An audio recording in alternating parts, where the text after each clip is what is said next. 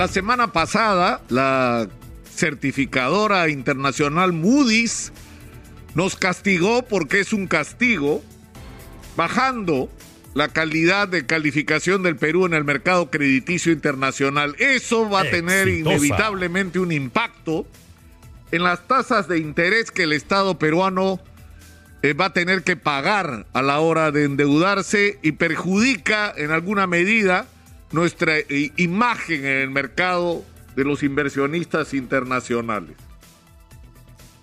Y esto está construido sobre una sola razón, la inestabilidad política.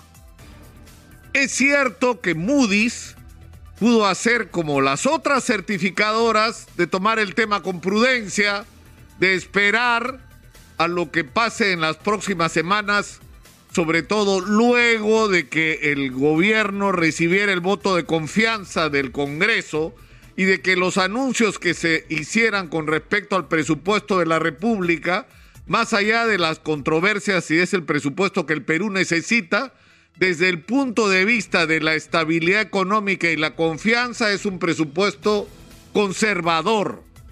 Es un, presupuesto que no supone romper de una manera abrupta lo que ha sido la conducción económica en el Perú en las últimas décadas. Sin embargo, Moody's decidió otra cosa y habría que saber, y lo vamos a saber, a qué consultoras locales contrató Moody's para tomar una decisión de esta naturaleza. Pero eso es un problema aparte. Lo cierto es que Moody's nos plantea un problema absolutamente real. Es decir, vivimos en un clima de incertidumbre política en el país.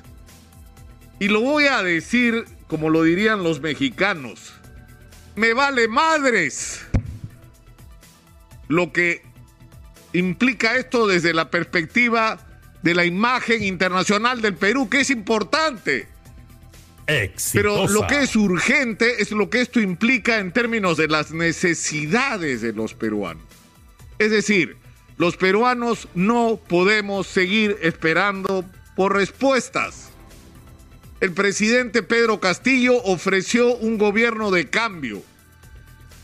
Un cambio que el Perú necesita claramente. O sea, a estas alturas habría que ser loco para negar que el Perú necesita cambios y cambios profundos. Cambios que signifiquen no arruinar lo que hemos ganado en términos macroeconómicos, en términos de estabilidad, en términos de no tener inflación, en términos de estar incorporados al mercado internacional. Es decir, no podemos perder eso, el ser el destino importantísimo de la inversión internacional, sino que tenemos no solamente que atraer más inversión, sino tenemos que lograr que esa riqueza que el Perú logra nos permita resolverle la vida a la inmensa mayoría de peruanos. Y eso no solamente significa lo más evidente, que la inmensa mayoría de peruanos tengan acceso al agua potable, a una vivienda digna, educación pública y salud pública de calidad, que haya la infraestructura que se necesita para que el Perú esté integrado y los productos se puedan sacar y se pueda potenciar el turismo, sino que necesitamos que este dinero que ingresa se invierta de manera adecuada, no solamente en estas tareas, sino en proyectar aquellos otros ingresos que van a marcar nuestro futuro, porque en algún momento el mineral se va a terminar o su uso va a ser reemplazado por nuevos materiales. Este es el momento de aprovechar los minerales, pero para invertirlo en aquello de lo que viviremos los próximos 100 años como país. Entonces, eso es urgente, eso es determinante y eso es lo que hay que empezar a hacer y hacerlo ahora. La gente está esperando respuestas con respecto al tema de la crisis económica, porque un agobio es el de la, crisis sanitaria. Y la campaña de vacunación está muy bien, pero hay que activar rápidamente otras tareas, como el primer nivel de atención, porque va a llegar la tercera ola, va a llegar. Cuanto más gente vacunada, mejor, porque la barrera que habremos levantado será mayor pero la afectación, como se ha probado en otros países, será muy grande y necesitamos tener un sistema de salud preparado para eso. Y la primera barrera a ese nivel Es el primer nivel de atención y las pruebas. Hay que realizar de manera masiva pruebas para detectar tempranamente la enfermedad y atacarla, aislar a las personas enfermas, detectar a quienes han contagiado y actuar sobre ellas para no tener que decretar cuarentenas generalizadas que no solamente causan un perjuicio desde el punto de vista social y psicológico a la gente que no aguanta más ese tipo de medidas, sino que van a terminar de destruir la economía nacional y la capacidad de sobrevivencia de las personas. El otro tema, aparte del de la salud, es el de la crisis económica que es un agobio para la gente. Necesitamos respuestas. Necesitamos respuestas y ya sobre el tema del gas. ¿Cómo vamos a resolver el tema del gas? Que tiene un impacto directo sobre la vida cotidiana de las personas. Pero ya. Y el liderazgo de estas medidas las tiene que tener el presidente. La necesidad de, no solamente dar bonos, ¿no? De ofrecer bonos, sino de darle lo que la gente más quiere, que es chamba activar de una vez, porque ya tienen el voto de confianza. Es el momento de ponerse en acción, de hacer las tareas que hay que cumplir en este momento con urgencia en relación a la situación económica. Y quiero agregar solamente un tercer punto, que es el de la inseguridad. No estamos hablando en los medios más que para dar las malas noticias de los asaltos que ocurren todos los días por todos lados en todo el Perú que además son cada vez más organizados, con delincuentes cada, que perfeccionan su capacidad de acción, delincuentes que usan armas largas,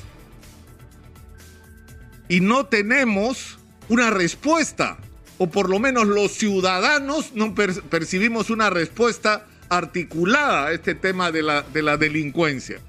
Y es necesario que se nos dé una respuesta también a eso, porque estamos en emergencia. Tenemos emergencia sanitaria, tenemos emergencia en, en términos económicos y tenemos una emergencia con respecto a la crisis de inseguridad y eso requiere respuestas contundentes, respuestas dramáticas que tienen que ser encabezadas por el presidente de la República. Y por último, y una vez más, para poder dar estas respuestas, el presidente necesita olvidarse de quiénes son sus amigos, de quienes lo ayudaron en la campaña electoral, de quienes actuaron de una manera solidaria con él cuando él lo necesitó, de quienes le extendieron la mano cuando nadie creía en él. Eso no importa, presidente Castillo. Eso no importa a la hora de conducir el Estado, lo que importa es quién es capaz y quién no. Quién está calificado y quién no. Eso es lo que importa. Y no importa de qué partido es, qué ideología tiene si la tuviera. No importa qué religión profesa o de qué equipo de fútbol es hincha. No importa. Importa si es capaz de asumir la tarea que en esa área el país necesita que el más calificado la asuma. Ese tiene que ser su criterio. Y eso significaría, significará, si usted lo hace, un cambio real en la manera de conducir el Estado peruano y en no repetir la historia. Creo que es la décima vez que lo digo, lo diré todos los días, presidente Castillo.